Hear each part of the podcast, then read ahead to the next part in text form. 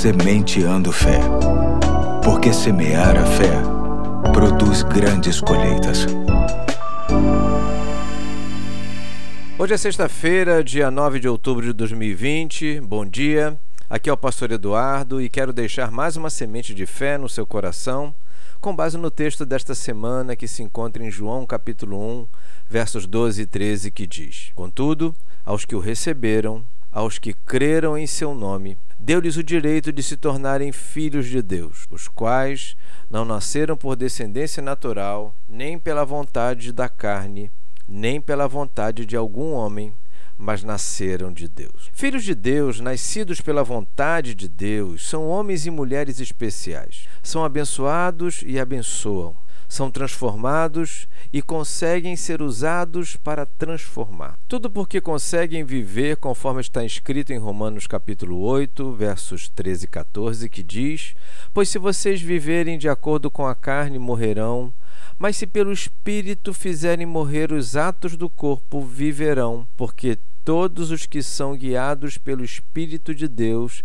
são filhos de Deus. Ser guiado pelo Espírito de Deus está intimamente ligado a um modo de vida que se traduz conforme está escrito em Gálatas 5, 22 e 23, o texto que nos ensina sobre o fruto do Espírito. Diz assim: Mas o fruto do Espírito é amor, alegria, paz, paciência, amabilidade, bondade, fidelidade mansidão e domínio próprio, contra essas coisas não há lei. Filhos de Deus sabem que potencialmente, mesmo que ainda não tão evidente, é possível reagir a tudo na vida conforme as virtudes que acabei de descrever.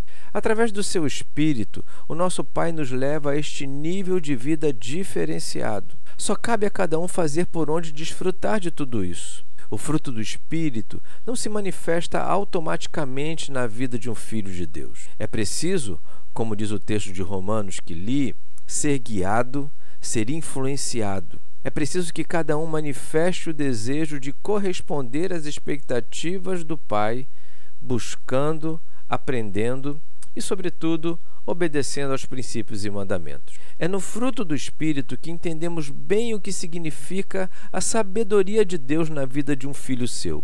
Espero que esta palavra de hoje te incentive a tomar este dia como um tempo próprio para este investimento. Todo bom filho ou filha deseja agradar o coração do seu pai. Aprendemos aqui hoje uma das maneiras mais incontestáveis para isso. Separe um tempo, leia a Bíblia, ore, busque o fruto do Espírito. Fico por aqui e até amanhã, se o Pai quiser.